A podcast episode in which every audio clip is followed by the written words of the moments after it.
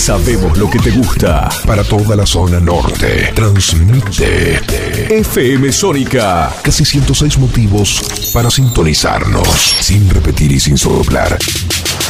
Decinos alguna radio que esté buena, que se escuche bien, que suene en todas partes y que te dé lo que querés escuchar. ¿Ya volviste? Nosotros también. Nosotros también. En FM Sónica. FM Sónica. Finalizamos nuestro espacio publicitario. La tribuna comienza a temblar. Porque ya comienza. La figura de la cancha. Con la conducción de Alejandro Palópoli.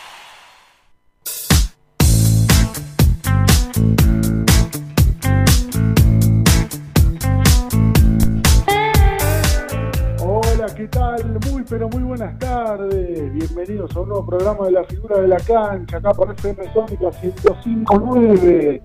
Ese es el dial, pero también estamos en internet en www.fmsonica.com.ar. Acá estamos para hacerles compañía, como es habitual, costumbre, un hábito, ya un clásico de todos los martes a las 7 de la tarde.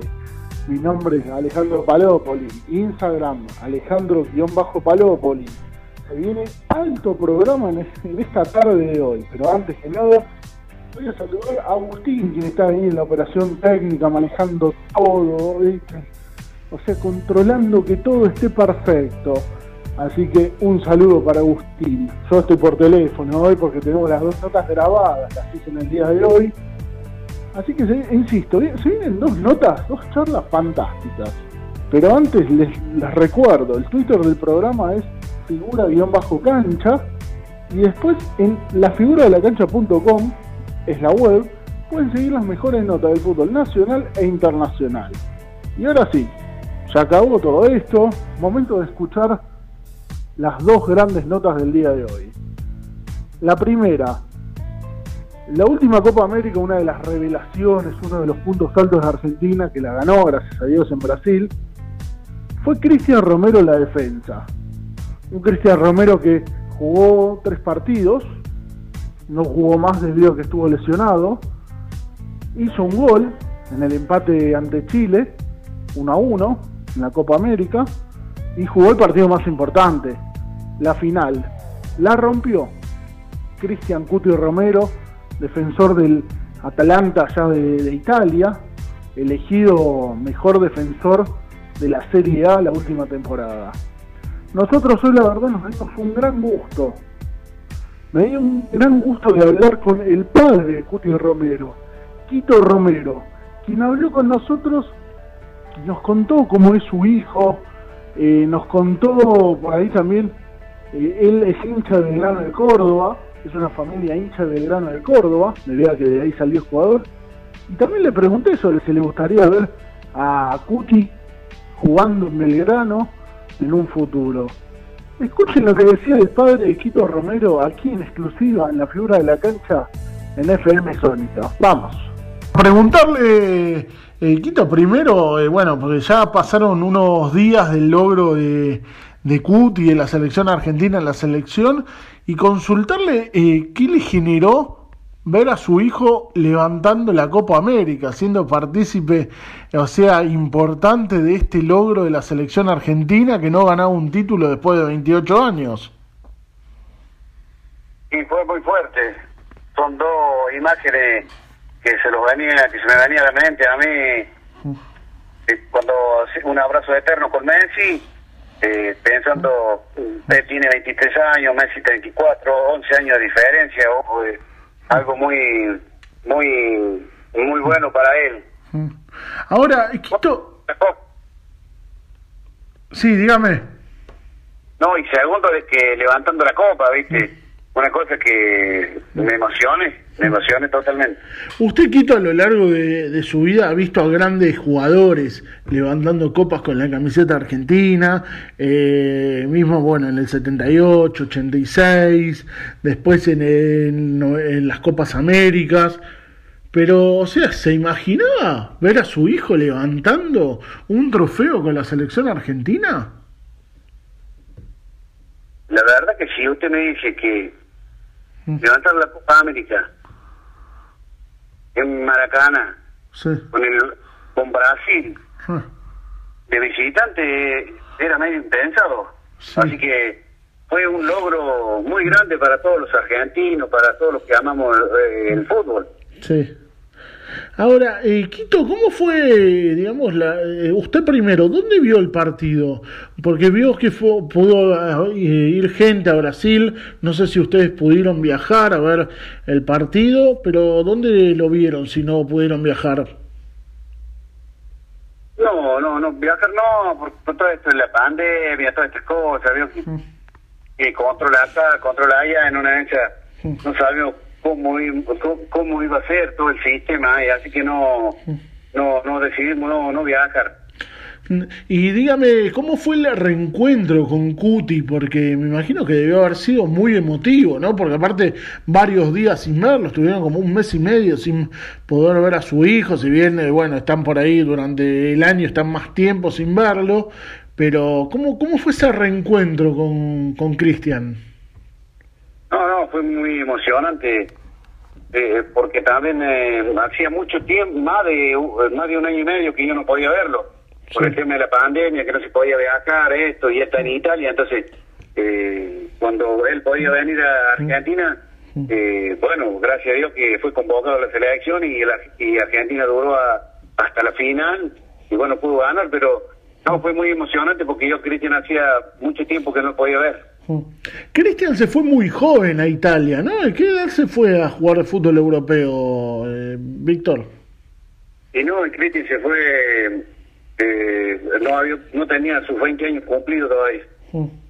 Y dígame, porque por ahí nosotros, lo- la verdad, vimos estos partidos de Cuti, pues por ahí mucho eh, el tema de que jueguen el Atalanta ya en Italia, no seguimos por ahí mucho el Atalanta, y lo vimos recién ahora. Eh, ¿Qué clase, más que jugador, qué clase de persona es Cuti? No, vamos a separar eh, la persona como jugador, ¿cierto? O sea, Sí. persona es un excelente chico, un chico eh, fue criado, en, digamos, en una parte tranquila, eh, parte en, en zona de campo, o sea, muy muy muy tranquilo, no no él él le gusta muy le gusta muy mucho el estudio, muy mucho jugar al fútbol. Él, él todo lo que hace y todo lo que hacía lo hacía con mucho cariño, con mucho amor y, y mucha dedicación. Futbolista Sí. siempre demostró ser un gran futbolista Ah, en las distintas etapas que fue pasando. Sí. Nada más que tuvo una explosión muy grande en el Atalanta.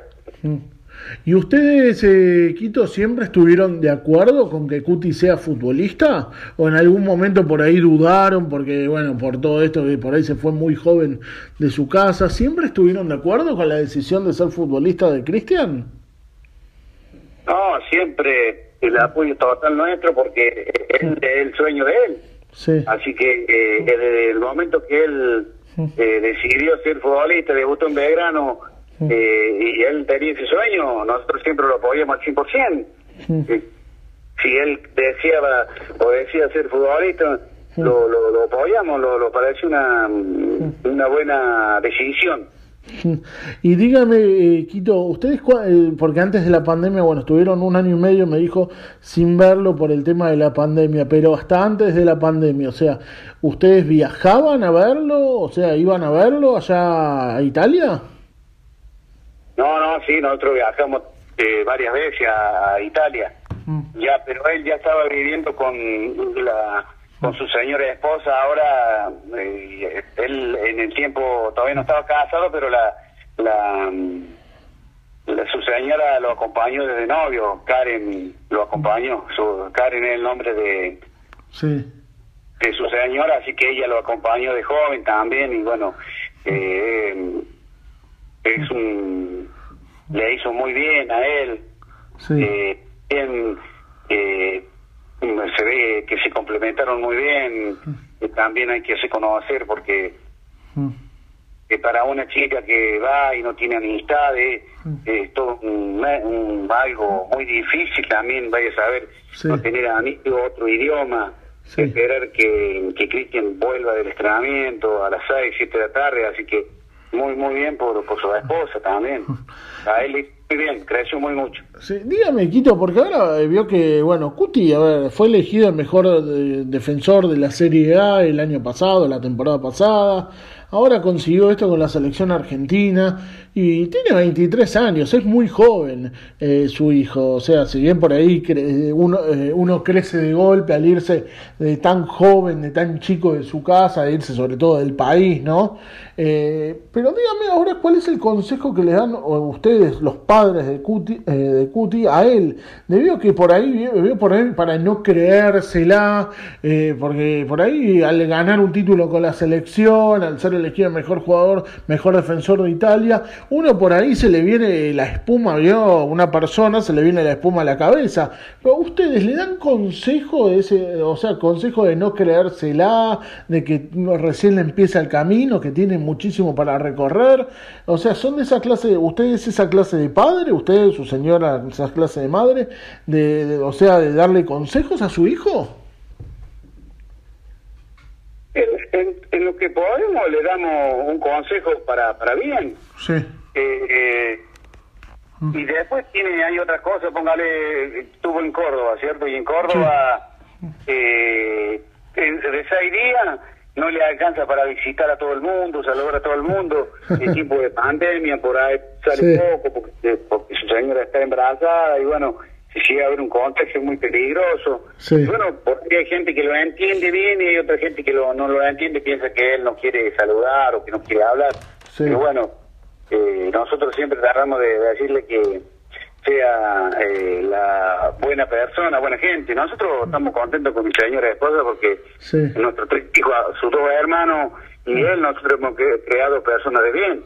Obviamente que un jugador que gana juega en la selección argentina, gana la Copa América, eh, tiene otra exposición, ya no es que puede ir a, por ejemplo, fue a visitar al barrio donde donde nuestro él nació y vivió muchos años y se montonaron en 10 minutos 300 personas, entonces por ahí sin barbijo, eh, sin alcohol, sin distancia, sin la distancia, entonces se hace complicado por ahí ir a algunos lugares donde no se toman los protocolos y él por, por quedar bien con todo el mundo saludar y por ahí le tienen que decir uno no no pone que a decirle a la gente que use el barbijo que use el alcohol y por ahí queda mal pero gracias a Dios la Virgen él toda la gente que lo conoce lo ama. ¿usted Quito es de Belgrano de Córdoba? ¿es hincha de Belgrano? Y nací siendo hincha de grano. Yo tengo sangre celeste por mi vena, no tengo sangre roja. y dígame, ahora como hincha de Belgrano, le pregunto, ¿le gustaría que Cuti en unos años vuelva a Belgrano de Córdoba? La verdad que me gustaría, o, sea, ya sería decisión de él, sí. pero me gustaría verlo ya con cuando él lo decida, eso, si a él le hace feliz volver a Belgrano, y yo también, eh, nosotros seremos felices. Nosotros con mi esposa y, y, mi otro, su otro hermano y su hermano, somos felices de lo que él decida. Así que eh, hoy estamos felices con la decisión que tomó Sí. Y si le toca volver a verano, seremos felices y, alentaremos siempre. Seremos hinchas del, del club esté. No, yo esto se lo pregunto más que nada, eh, Quito, porque, bueno, Cristian, la verdad, se lo, el hincha de Belgrano lo pudo disfrutar poco. Por ahí, cuando ya, eh, no digo eh, cuando para cerrar su carrera, pero por ahí, cuando se pueda dar esa posibilidad, ver a un Belgrano nuevamente en primera, como en la época de Russo Zielinski peleando, por ahí me imagino que el hincha de Belgrano, o sea, el hincha de Belgrano debe sentir orgullo primero al tener un representante, un representante del club, el que salió del club, o sea, bien, triunfando en Europa, triunfando en la selección argentina. Por eso le pregunto, me imagino que tienen ganas de disfrutarlo un poquitito más al hincha de Belgrano del Córdoba, a Cristian Romero, ¿no? Y sí, eh, es lo que usted dice, porque se fue muy joven él. Sí. Eh, eh, sería un sueño. Así como uno disfruta también que más volviendo la grande gloria al fútbol de Córdoba. Hoy el, presidente Grano es su ídolo del club, Luis Artime. Eh, después el, técnico es otro ídolos, con un ascenso allá en la cancha River, como el Guillermo Farré, un persona excelente, son unos fenómenos como, como, jugador y como persona, así que el hincha de no está contento porque hay algunos ídolos que están volviendo y manejando todo, digamos, eh, de la parte de dirección técnica, como presidente, como manager, está también hay gente como Llano Espalina, sí. Sosa, entonces de verano se va haciendo con un sentido de pertenencia y le va enseñando a los chicos también que tengan ese sentido de pertenencia a lo que es Belgrano. Y entonces que vuelvan figuras como como como Novaretti, que se fue de Belgrano jovencito en el puesto de Cuti, central.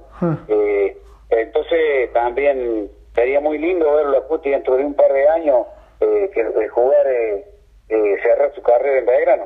pero eso ya es decisión de él, ¿no? Sí, ya le hago las últimas, eh, Quito, y le agradezco mucho, la verdad un gusto, insisto, hablar con usted, eh, conocer también un poco a eh, Cuti Romero mediante eh, usted que es el padre, que quien mejor lo conoce, ¿no? Y también para que lo conozca la gente, que por ahí no lo tenemos tanto a Cuti, y en los tres, cuatro partidos que le tocó jugar, la verdad, la rompió toda. En esta, creo que en el partido del debut, de Cuti Romero con la camiseta de Argentina, hizo un gol. ¿Cómo fue la reacción de ustedes, la familia? O sea, ¿lo podían creer cuando hizo el gol, aparte en su, el momento de su debut con la camiseta argentina? Debutó con Chile, jugó, ese fue el segundo partido contra Colombia. Ah, fue en el segundo, pero ¿cómo fue la reacción de ustedes ante el gol? Porque el segundo partido hacer un gol, o sea, son, eh, me parece que son, hay que ser, hay que estar tocado por la varita mágica, también, ¿no? Pero ¿cómo fue su reacción, Quito? No, eh, eh, recién usted decía, hay veces que nosotros vemos todos los partidos Cristian, vemos toda la campaña desde Belgrano hasta ahora en la selección argentina, o sea, vimos Génova dos años, vimos de Atalanta una temporada y yo, pues como siempre el padre, sé la capacidad que tiene Cristian, o sea, no me sorprendió para nada. Eh, tiene es un poderoso en el juego aéreo, en, en mucha potencia, eh, eh, tiene mucho juego aéreo.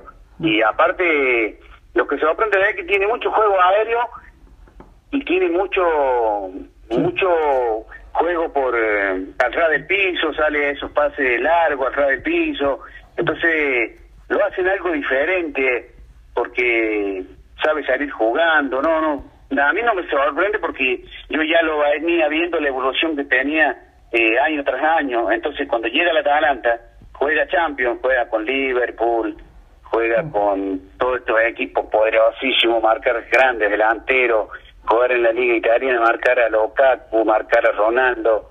Todos los domingos va marcando, y yo lo veía. O sea, si no hacía gol de cabeza, siempre estaba en la jugada de cabezazo. Sé que el, el, este chico nomás también sigue el gran poderío eh, aéreo que tiene él en las dos áreas. Entonces, no me, no, no me sorprendió para nada. Y si Dios quiere, creo que puede andar eh, muy bien en la selección un par de años. Si Dios y la Virgen lo acompañan, que vivo con el tema de las elecciones, todas esas cosas. Eh, ah, por eso hay que siempre mm. hay que rogar a Dios que, que esté bien él y, todos los jugadores, ¿cierto? Pero en este caso estamos hablando de mi hijo. ¿Ve todos los partidos? ¿Ha visto todos los partidos del Atlanta, Quito, usted, la temporada pasada? Vemos no solamente el Atlanta, vi desde el primer partido, bueno, cuando estaba en Belgrano, iba a la cancha. Sí. Y, y después, cuando él pasa al Génova, Vimos desde el primer partido en el lleno hasta el último. De las dos temporadas. Y de la Atalanta, desde el primero hasta el último, incluyendo los partidos de Champions. jugó, pasó de ronda y bueno, jugó con Real Madrid y ahí quedaron, quedaron fuera. Ya lo último, eh, Kitty, ya agradecerle estos minutos y esta charla. Eh, lo saco de Cuti y le pregunto por usted, ¿a qué se dedica? Eh, qué, qué, hace usted? O sea, eh, ¿está vinculado al fútbol o tiene una vida por, por fuera del fútbol, eh, Víctor? No, nosotros, yo sigo vinculado al fútbol porque yo soy presidente de mi club un club en una zona de la Liga Cordobesa, de una zona muy humilde ah, del sur de, del sur de la del sur de, de Córdoba, el Club Atlético Villa Libertador, el CABEL, ah, del cual soy presidente. Sí. Y... Tenemos ahí 170 chicos hoy estrenando entre escuelitas, desde la cuarta hasta escuelita. Ah, qué bueno, qué lindo. ¿Y eh, usted más allá de eso, de ser presidente de ese club, hace algo más, Quito, o solo eso? Sí, estamos con unos emprendimientos personales, así que bueno, tranquilo nomás. Ah. Perfecto. She played the fiddle in an Irish band, but she fell in love with an Englishman. Kissed her on the neck and then I took her by the hands. And baby, I just wanna dance. I met her on Grafton Street, right outside of the bar. She shared a cigarette with me while her brother played the guitar. She asked me, What does it mean? The Gaelic ink on your arm said it was one of my friend's songs. Do you wanna drink on? She took Jamie as a chaser, Jack for the fun. She got Arthur on the table with Johnny riding a shotgun. Chatted some more, one more drink at the bar, then put Van on the jukebox. Got up to dance, you know she played her fiddle in an Irish band, but she fell in love with an Englishman. Kissed her on the neck and then I took her by the hands. And baby, I just wanna dance with my pretty little Galway girl.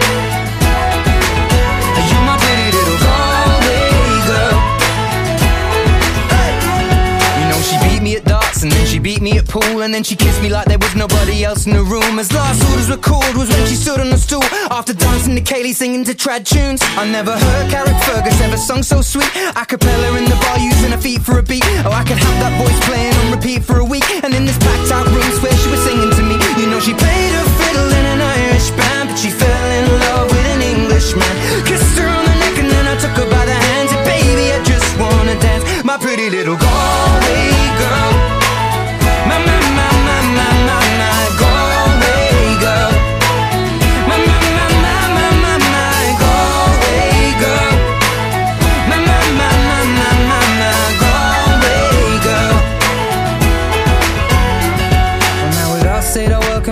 Closing time. I was holding a hand, her hand was holding mine.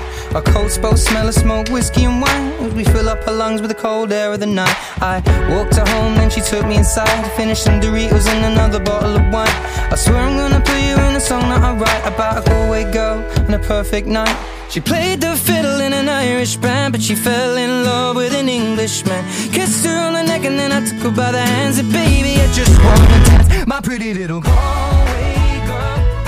Volvemos acá a la figura de la cancha por FM Sónica 105.9. Ahí escuchábamos eh, la charla con el padre de Cristian Romero, uno, una de las grandes apariciones eh, argentinas y en la selección, el Cutio Romero, con Quito hablamos, la verdad, gran, gran nota para conocer un poco más a este defensor eh, argentino que es una gran aparición, insisto. Y ojalá, y ojalá sea para bastante, eh, tengamos defensor para eh, bastante tiempo. Y ahora es momento, nos vamos a meter a, presentar otra nota. Es un amigo de la casa, la verdad. Siempre que necesitamos, está. Y siempre es un placer hablar con, con él. ¿De quién estoy hablando? De Roberto Marcos Zaporini. Él fue ayudante de Menotti en el Mundial 78, eh, dirigió, por ejemplo, la, par- la época dorada de Argentina en los 80, entre otros clubes. Estuvo hasta hace poco de una especie de director deportivo, manager de la Guay Urquiza. Hablamos de todo con el Sapo Saporiti. Por ejemplo, del partido de mañana de Argentinos River. También de los dichos de Gallardo hace, unos, hace unas semanas atrás sobre eh, el deseo que tenía el muñeco de dirigir la selección y muchos temas más. Y sobre todo, obviamente, también tocamos el tema de la Copa América y la obtención del título después de 28 años para la selección argentina. Escuchamos la gran nota con el sapo Roberto Saporiti. Vamos. Estamos con, eh, con la entrevista y bueno, primero consultarte, Roberto, porque vos te diste a lo largo de tu carrera el gran gusto de, de ser partícipe, de, obviamente, del equipo del Mundial 78 y ver eh, a grandes jugadores levantar la Copa del Mundo. Después lo viste como espectador a, a Diego Armando Maradona y también a otros monstruos levantar la Copa del Mundo. Y hace unos días te diste el gusto de ver a Messi, o sea, te diste el gusto de ver a los mejores de- levantando una copa con la camiseta argentina. ¿Qué te genera todo eso? Ver a estos monstruos levantar copas. Bueno, una, una gran satisfacción. Obviamente el Mundial en 1978, que acompañaba al flaco Menotti en el cuerpo técnico, Mm. me queda grabado hasta el día hasta el día de hoy, cuando terminó el partido y bueno, fuimos campeones del mundo, la entrega de la Copa Mundial a, a Pasarela, los festejos, y bueno, es el, como se dice, fue la, fru- la frutilla del postre de un, de un proyecto pensado por el Flaco Menotti de cuatro años que, que se coronó con el Campeonato del Mundo. Y bueno, y, y lo de Diego en México fue una, una satisfacción muy muy muy grande ver a un, a un, a un jugador irrepetible como fue Maradona y también levantar la, la, la Copa del Mundo, ¿no? Y bueno, y en el caso de Messi fue una, una carga emocional. No, yo había hecho un comentario el día antes en en un canal de televisión, no sé si se puede nombrar, ¿no? Sí, sí, sí, por favor. Eh, En TIC Sport, Sí. progra- programa que conduce Diego Díaz, y bueno, expresé una opinión que para Messi era el partido más importante de su carrera, eh, emocionalmente, ¿no? Sí. Emocionalmente una carga muy muy fuerte, más allá de que él en el campo de juego, por su visión periférica, por todo lo que ha demostrado, que no, no vale la pena redundar en eso, Sí. es, es un extraterrestre. Pero después cuando uno ve el- al otro día que Argentina, gracias a Dios, se corona campeón del mundo, y uno lo ve lo ve a Messi, una de las imágenes que me quedó más, más grabada, Sí. varias, pero, pero por marcar una, cuando él está como un chico de 15, 6 años ahí con su con su con su celular hablándole al hijo y festejando eso eso es una carga psicológica que se ha sacado Messi de encima porque él había asumido un compromiso interiormente que quería ganar algo con Argentina. Y bueno se le dio como se le dio también a Di María coronando con el gol y a, y a Otamendi. Pero en el caso de Messi fue un caso muy muy especial a, a nivel mundial así que muy muy contento por por, por todo por, por lo que acabo de decir no Ahora, eh, Roberto, eh, o sea, tú- ya, a ver, si bien no pasaron ni dos semanas, pasaron días de este gran logro, y uno no se, eh, o sea, se ilusiona con, eh, digamos, con el futuro y la próxima competencia, que es quien, eh, quien dice, ¿no? Obviamente que cerrar la clasificación al Mundial de Qatar. ¿Vos crees que haberse sacado la mochila de los 28 años sin títulos, o por lo menos sin títulos a esta camada, te hablo de los Messi, Di María, eh, y no me quiero olvidar a Otamendi también, ellos no, no tuvieron 28 años sin títulos, pero por ahí es su proceso, no habían podido gritar campeón con Argentina. ¿Crees que eso puede ser importante pensando en el Mundial que viene? Sí, psicológicamente para estos tres jugadores y, y también no no nos olvidemos de, de Agüero que De Agüero, de Agüero, no, sí. no, no participó porque hace ya un tiempo por un inconveniente físico en el Manchester City no no tenía actividad ahora pasó a, a la transferencia al Barcelona. Y bueno estoy estoy convencido de que de que Agüero creciendo y a- adaptándose físicamente en un par de meses va a estar a- va a estar ahí acompañando con con notoria eficacia y en el Barcelona. Sí, sí, no tengo la menor duda que se han sacado un peso psicológico.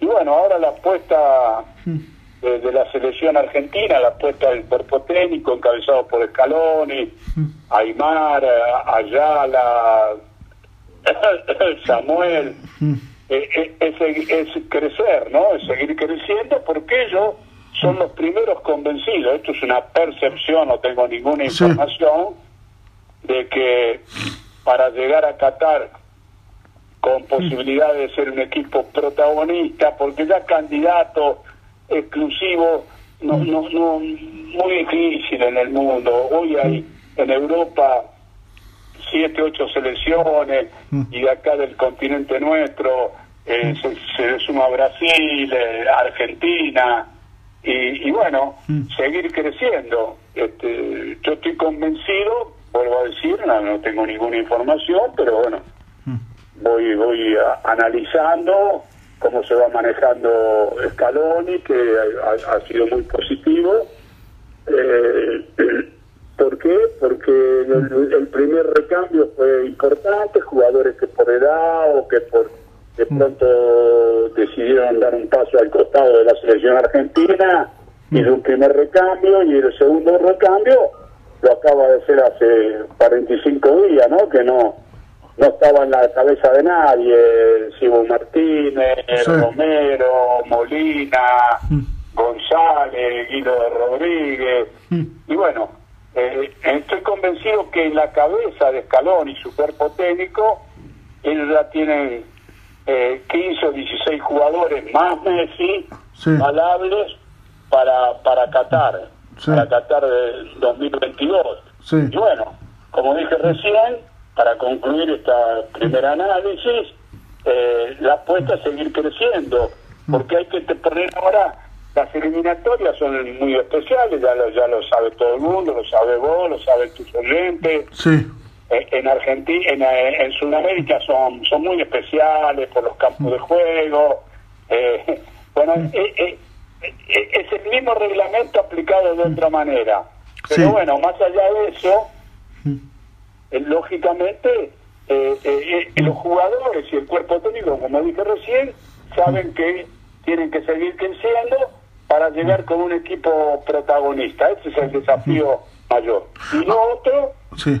Eh, no es lo mismo salir segundo, tercero, primero en, la, en, la, en las eliminatorias, porque si a vos te toca salir tercero, corres sí. el riesgo de que te pueda tocar en el sorteo dos rivales muy fuertes en la zona. Sí.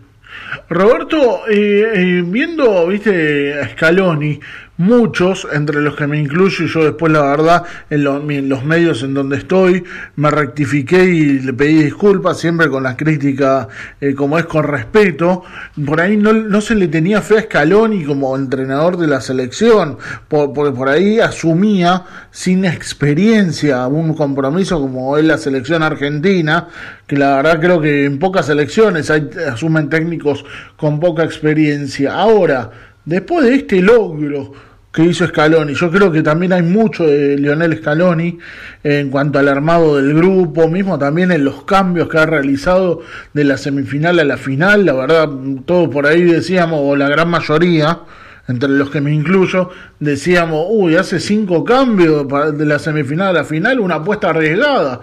Bueno, salió bien todo. Me parece que ahora a nivel mundial, después de este título, creo que a nivel mundial y mismo también a, a, nivel nacional, la mirada hacia Scaloni debería cambiar, porque estamos en presencia de un técnico y un cuerpo técnico serio, así, eh, que no quita que, sea, que no haya sido serio antes, pero a lo que voy, un cuerpo técnico, la verdad, para ilusionarse también a futuro, ¿no? Con que pueda hacer cosas importantes, ¿no? Y bueno, por eso es el, el aval que públicamente le dio, mm.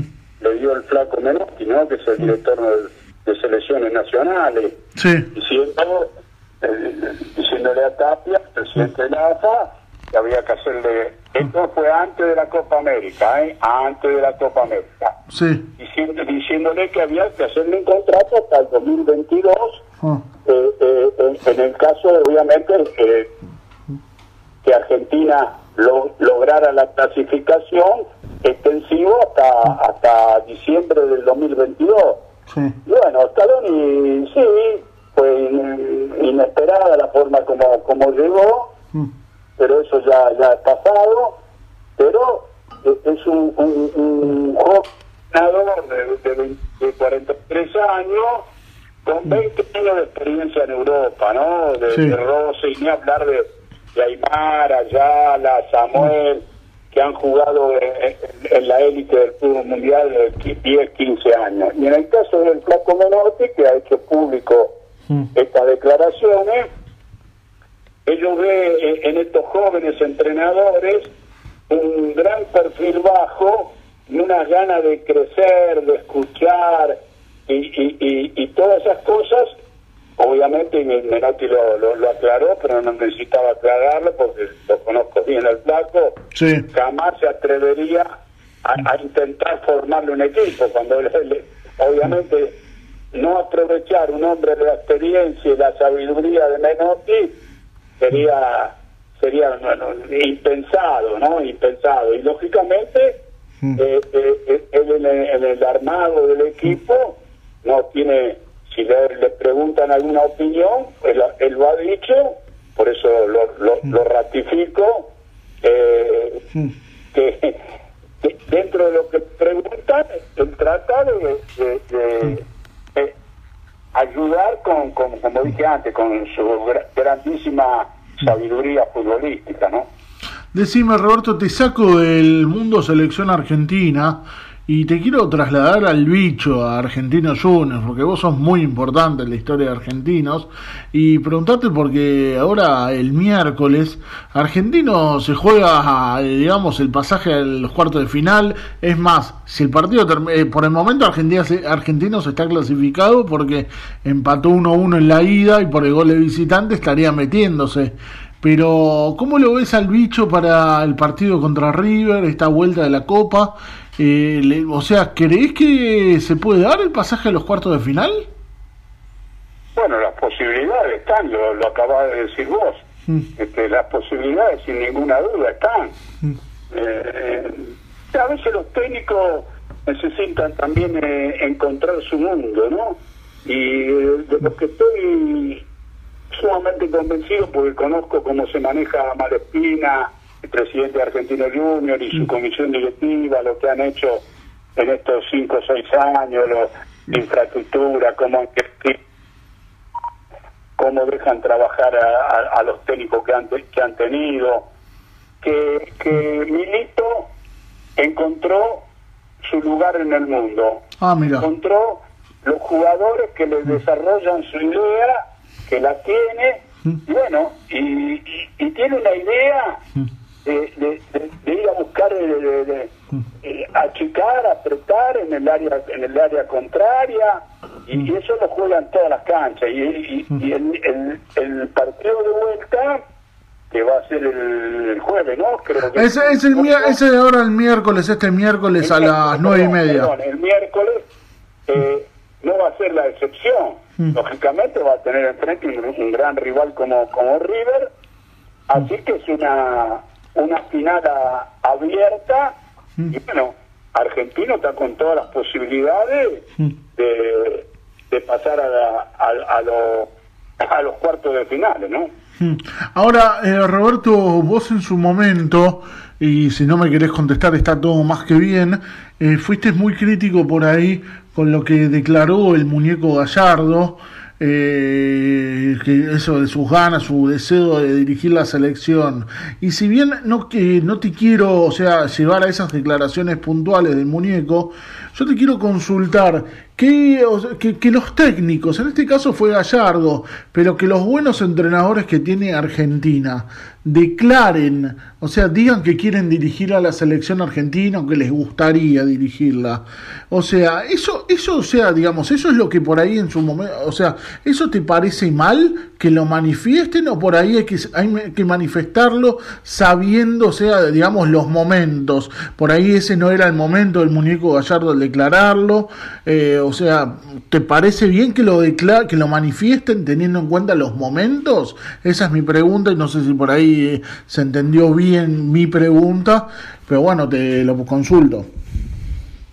Sí, sí. Hiciste la pregunta y diste la respuesta. Bueno, No, no, lo, lo digo, no, no. no. Eh, eh, no, no eligió el momento oportuno, pero ya está. Sí. Eh, un hombre de su inteligencia solamente a una pregunta con, con doble intención, porque la pregunta fue con doble intención, la escuché, lo estaba viendo el programa, fue con doble intención, inteligencia, con decir esta frase, esta frase de la presión, en, el- en este momento no hablo. Listo, se terminaba la se terminaba el tema. Sí. Eh, ahora que después que todos los te- dejemos a Gallardo ahora, ¿no? Que todos los técnicos quieran dirigir la selección argentina me parece una cosa obvia. Sí. Obvio. Ahora, yo hablaba después, eh, Roberto, hablé con, le hice una entrevista a Claudio El Chacho Cabrera, y le pregunté de este tema y él me decía que Gallardo que debe estar profundamente arrepentido de haber dicho, o sea, haber declarado eso por ahí en ese momento. Eh, o sea, yo o sea, yo por ahí opino como él, sin conocerlo personalmente a Gallardo, pues, pero viendo las formas, ¿no? que el técnico de River eh, tiene habitualmente ante las preguntas y ante la prensa, por ahí es cierto, se debe haber arrepentido Gallardo de decir eso en ese momento, ¿no? No, bueno, ya, ya ahí no, no, no doy ninguna opinión. La opinión que te di y la que te dije recién, Sí. eh, un hombre de su inteligencia en, en ese momento, con el vuelvo a repetir, con una pregunta de doble intención, esto sin ninguna duda, eh, de la selección no hablo en este momento y punto, listo. Está bien. Roberto, te pregunto por el calendario. Estamos viendo un calendario medio cruel aquí en Argentina, en el fútbol de Sudamérica. Pero ¿cuál es tu, tu visión? Empezó el campeonato, o sea, empezó la temporada para los argentinos con partidos de Copa Libertadores tan importantes. ¿Qué opinas de toda esta seguidilla de partidos? Medio como que estamos extasiados, en el buen sentido, de fútbol nosotros como espectadores pero también los jugadores, como, o sea, como que no se les da descanso a, a los futbolistas. ¿Qué opinas con todo este calendario tan apretado que estamos viendo? Y es un calendario difícil acá para, para Sudamérica, ¿no? Para ciertas partes, ¿no? Porque, eh, eh, bueno, obviamente México está en el continente, pero no pertenece a Sudamérica. Sí, Eh, eh, Europa nos sigue llevando la organización de los torneos, ¿no? Esto sin ninguna duda, porque ellos también tienen muchas competencias, pero tienen su periodo de descanso. sí, Y vos te, vos, vos te fijás eh, puntualmente, para no extenderme mucho, eh, eh, vos fijate que ahora los jugadores que han venido a jugar la Copa América, ¿no es cierto? sí, Eh, están todos descansando sí, que, y bien merecido tienen su descanso. Mm. Y después no es que llegan y juegan, después tienen como 30, 40 días más de, de preparación Sí. antes que empiece su campeonato. Acá los jugadores, bueno, ya, ya, ya, ya, ya lo, lo han visto, lo, lo han escuchado sus oyentes, Sí. eh, terminaron en el caso de Argentina, ¿no? Sí. Eh, eh, eh, eh, terminaron y está- y están jugando la, la, la- Libertadores de América Sí. y ya empezó el campeonato nuestro local y bueno hay que tener cuidado yo creo que eh, la parte psico, psicofísica del jugador es un ser humano y, y llega un momento que, que el límite se, se, se, se, se- se pasa y, y, lógicamente el cuerpo le, le- le pasa le pasa receta, ¿no? El físico le pasa receta. Eso no tengo la Sí. menor duda. ¿Harías como se hace, o sea, eh, imitarías como se hace en el fútbol europeo? O sea, que aquí en Sudamérica las temporadas empiece como allí en Europa, que empiece eh, fines de julio, mediados de agosto y termine en mayo, junio. O sea, que sea todo igual que Europa, mercado de pases, porque acá, viste, también el tema mercado de pases cierra por ahí a fin de julio, pero en Europa cierra a fin de agosto. O sea, viene en cualquier momento un equipo europeo y deja por ahí, se lleva algún jugador aquí de Argentina y sonó el equipo argentino después para reemplazarlo. ¿Harías eso? O sea, ¿te gustaría que sea igual que en Europa? ¿Todo igual? No, bueno, obviamente estamos, no sé, yo te hablo mi experiencia de, de- cuando yo me tocó jugar en Portugal, Francia y Bélgica, eh, hace esto ya más de 50 años. Sí, La organización se fue modificando, Sí. pero la estructura de los torneos no cambió nunca. El descanso, el descanso de los tres meses de, de los jugadores no cambió nunca. Sí. Eh, para tus oyentes les informo que cuando termina un campeonato en Europa, en cualquier liga, descansan 25 30 días los jugadores totalmente, después tienen 20 días, digamos, de partidos, entrenamiento físico y partidos con equipos menores de cuarta división, Mm. después 15 días más de giras, porque ahora el mundo ha cambiado, ¿no? Como hace 50 años, Sí. y después, Mm. casi a los tres meses, re- recién después empieza el campeonato. Y la Ah. regla del juego, saben que lo- los tres últimos Mm. descienden y, y- y que el campeón y los... Bueno, es- ¿sabes qué pasa? Eh, eh, comparando con Europa, Sí, estamos hablando de fútbol, para no hablar de otros temas, sí. eh, eh, estamos a 100 años de diferencia. Lo último, Roberto, y desde ya agradecerte como siempre, porque es un placer para mí escucharte. Eh, preguntarte por tu actualidad, eh, cómo, cómo, andás, eh, cómo andás, digamos, vos, estás, eh, digamos, estás haciendo algo con el fútbol o das charlas, te noto, o sea, sos muy activo en las redes sociales, en Twitter sobre todo, pero bueno, contame vos qué, qué es lo que andás haciendo. No, bueno, obviamente consumo consumo mucho fútbol, este, solamente me distraigo, digamos, entre comillas, que es, que es lo que me alimenta, eh, salir con mi mujer, ir a ver a mis hijas, ir a ver a mis nietos, y eso es una parte importante de mi vida. Y después lo otro, el otro 70% o 60% consumo todo el fútbol del mundo, informaciones, me gusta me gusta crecer y seguir aprendiendo. A la edad que tengo 82 años. Sí. tuve la suerte que trabajé activamente hasta los hasta hace tres años en la Guayurquiza hasta, hasta los 79 años. Sí. y, y, y bueno me, me- me- me han hablado algunas cosas algunos temas ahí para para digamos eh, ser el, el- el jefe de- del fútbol de, de tal o cual equipo no viene al caso ahora Mm. pero cuando uno se sienta a hablar eh, ya como que ellos tienen de- eh, pre- determinado cómo tiene que ser el manejo del fútbol. Y entonces, pa- yo pienso siempre con, con respeto, ¿para qué me llaman a mí, no? Entonces, no, yo, yo no, no, no soy el, dueño de la, de la verdad ni el dueño de cualquier equipo que me llame, Sí. pero sí este, tengo mi idea cómo, cómo, se, cómo se debe manejar un club. Y en ese sentido, Mm. eh, eh, los clubes en la Argentina Mm. ha- han crecido, más allá de los problemas que, que tiene el país, eh, eh, la parte económica financiera, eh, que todo el mundo conoce. Hoy, hoy hay que tener mucha creatividad y te termino con una frase.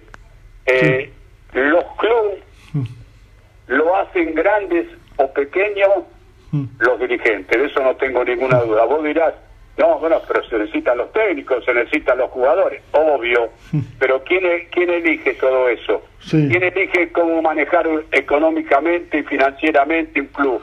Sí. ¿Cómo, cómo, cómo, cómo invierte, para terminar, cómo invierte los, los jugadores de la materia prima? Los jugadores que, los Sí. clubes que no apuestan a la, a la, a la- al crecimiento de su materia prima en Argentina y por muchos años, por muchos años, por el problema que ya te dije antes y que todo el mundo conoce, que es el, el problema de la, de la moneda desvalorizada nuestra, eh, el que no apuesta a, a la infraestructura y a, manejar, a hacer crecer su materia prima, no tiene ninguna posibilidad. Ahora sí, Roberto, lo último que me quedó pendiente.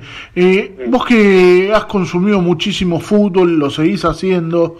Eh, ¿no, te, ¿No te cansa, o sea, todos los fallos del VAR? ¿No te cansa, o sea, el VAR, ¿no te agota de ver fútbol, digamos? ¿No sentís que por ahí está matando este deporte tan maravilloso que es el fútbol, el VAR? En el sentido de por ahí, viste, para festejar un gol tienen que esperar a veces cinco minutos para gritarlo, para ver si fue o no fue, porque los cuatro, los cuatro personajes esos, cinco que están sentados viendo la tele, están buscando algunas hormiguitas para ver si hubo falta, hubo posición adelantada, hubo algo para anular un gol. O sea, ¿no sentís que el VAR está matando al fútbol lentamente? No, no, eh, eh, en ese sentido sí tengo tengo una opinión, a, ti no, no, no va, no, no, no, no le trajo ningún aporte al fútbol. Uno pensó, viendo a veces el partido de tenis, está bien que esta es una cosa totalmente distinta, Sí. eh, eh, cuando la pelota pica fuera de la línea, eh, bueno, eh, el tanto no vale, o picó adentro de la línea y el jugador que se siente afectado reclama y, y, y, y- y- y lógicamente da, le dan el- el- la, la- pelota al, al- al- al- al jugador que está que, que, que pegó la pelota dentro de la línea. No, no, no estoy de acuerdo para nada. No puede ser que porque un jugador, por darte un detalle para terminar, digamos, Sí. no ser muy, largo, porque esté un pie adelantado. No, no, yo Sí. pensé que el VAR venía para una gran injusticia, un golpe, un golpe cuando los Leyman o, o el árbitro está distraído siguiendo la pelota, siguiendo y un golpe eh, a, a 40 metros para atrás, eh, bueno, o, o un gol un gol que, que, que, que no entró y, y lo dan como válido, está bien, pero no no estos detalles, no, y acá en la Argentina o, o mu- mu- como lo veo inclusive en, en algunas partes de Sudamérica, no, ¿cómo van a estar seis, ci- cinco minutos parado el juego? Sí. No, no, no estoy para nada de acuerdo. O se mejora o, o lamentablemente el VAR, le, a, a mi criterio, ¿eh? no, ni- Sí, la sí. verdad, eh, no, ha, no ha venido a pa- para favorecer al fútbol. Podés seguir a la figura de la cancha en Twitter en arroba figura guion bajo cancha.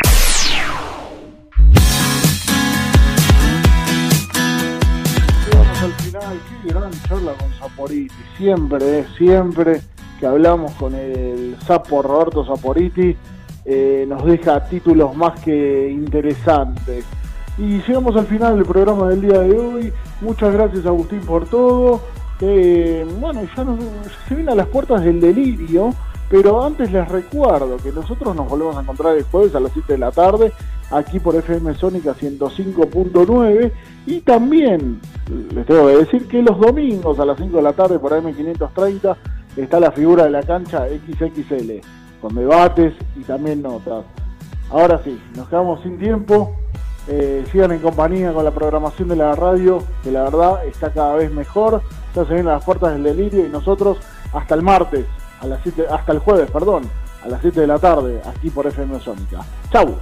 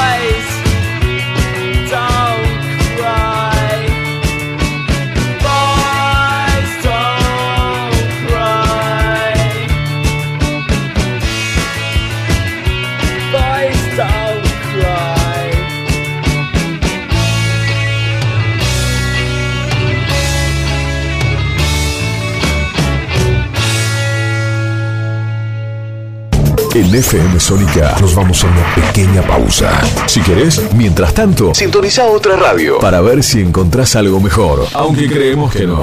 Aunque creemos que no. En la 105.9 iniciamos nuestro espacio publicitario.